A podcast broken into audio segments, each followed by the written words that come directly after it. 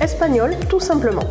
Je m'appelle Miren Chou, je suis professeur agrégé d'espagnol et j'ai créé le site leblogdespagnol.com pour t'aider à progresser facilement en espagnol.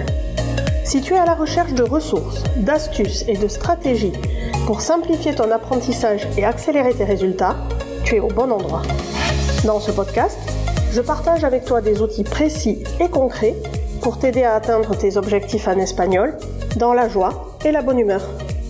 Alors, installe-toi confortablement et c'est parti pour l'épisode du jour.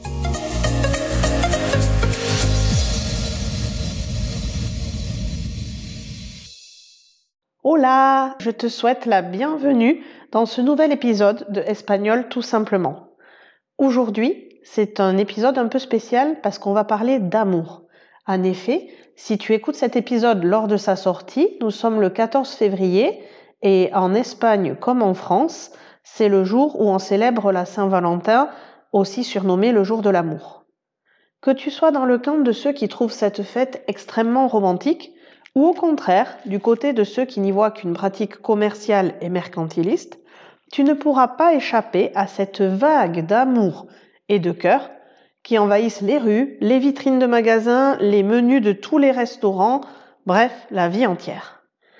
Alors, on profite de cette date symbole de l'amour pour apprendre le vocabulaire et les expressions de la Saint-Valentin que tu pourras aussi réutiliser tout le reste de l'année. Et on commence avec une première expression idiomatique qui appartient au langage de la rue et au langage familier du quotidien. En espagnol, être amoureux, littéralement, ça se traduit par estar enamorado.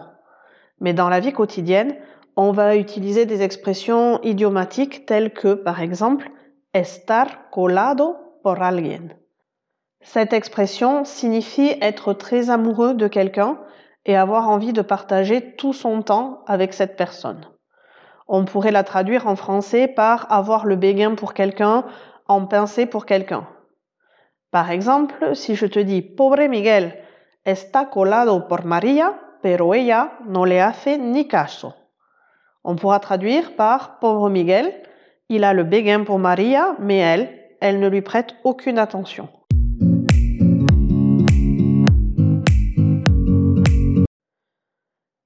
Une autre expression très souvent utilisée quand on tombe amoureux est tener un flechazo.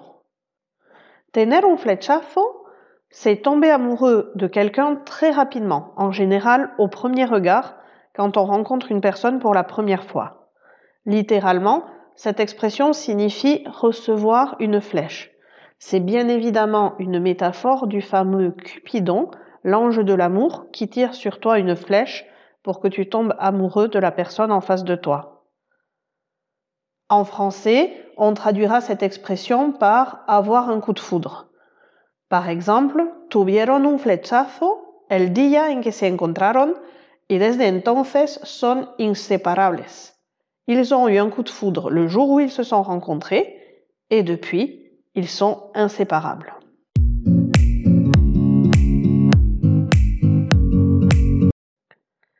La troisième expression dont je voudrais te parler aujourd'hui, c'est encontrar a su media naranja. Media naranja, littéralement moitié d'orange, est employé pour désigner dans ce contexte une âme sœur, c'est-à-dire la personne avec laquelle tu te complètes parfaitement, comme si elle faisait partie intégrante de toi-même. En français, on dit donc trouver son âme sœur. Par exemple, Marcos no era mi media naranja. Después de tres meses juntos, me di cuenta de que era muy egoísta. Marcos n'était pas mon âme sœur. Au bout de trois mois ensemble, je me suis rendu compte qu'il était très égoïste.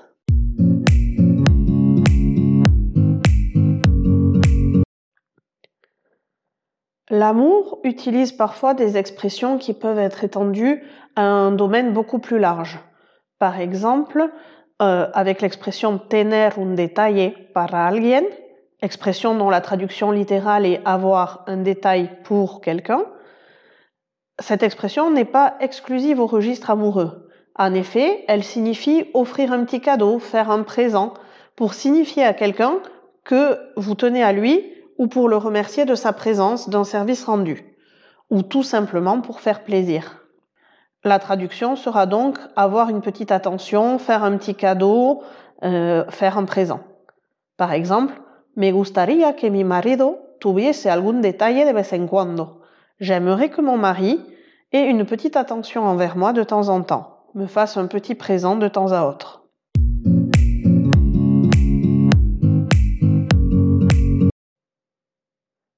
Un autre mot utile au quotidien quand on parle d'amour, c'est le verbe ligar.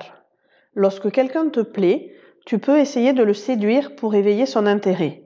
Dans ce cas-là, en espagnol, on dira que tu es en train de ligar. La traduction, c'est draguer. Cada sábado salen a ligar. Tous les samedis, ils sortent pour draguer.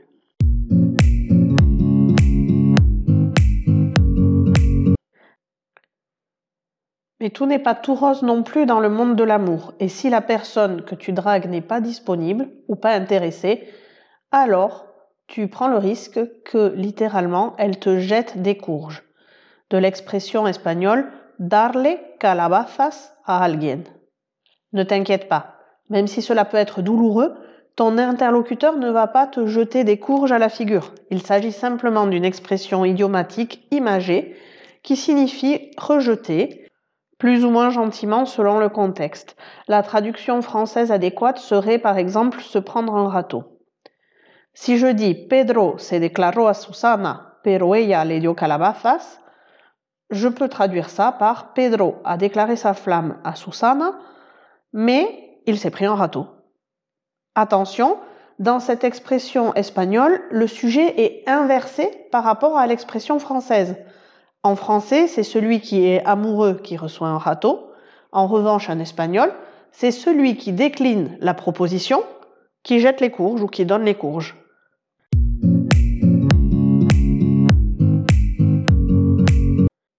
Je ne peux pas terminer cet épisode de podcast sans évoquer la formule qui clôture tous les contes pour enfants qui finissent bien. Vivieron felices y comieron perdices. Je suis sûre que si tu réfléchis un peu, tu vas trouver la traduction par toi-même. En espagnol, cette expression signifie littéralement Ils vécurent heureux et mangèrent des perdrix. Que viennent faire les perdrix par ici? Eh bien, plusieurs théories se confrontent pour expliquer cela.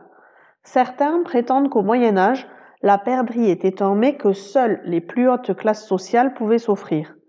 Ainsi, Sceller euh, une histoire d'amour en mangeant de la perdrix était un symbole de réussite absolue. Une autre théorie explique qu'à l'époque, pour entretenir l'amour au sein d'un couple, il était d'usage de chasser une perdrix du sexe opposé et de lui enlever le cœur. Un peu barbare comme technique, mais ça se défend. Enfin, une dernière théorie évoque qu'à la cour de Catherine de Médicis, la viande de perdrix était utilisée pour éveiller le désir sexuel et ainsi améliorer la conception.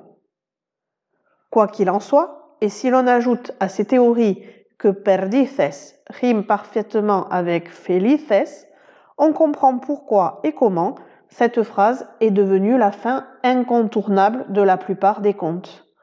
En français, elle est l'équivalent de Ils vécurent heureux et eurent beaucoup d'enfants.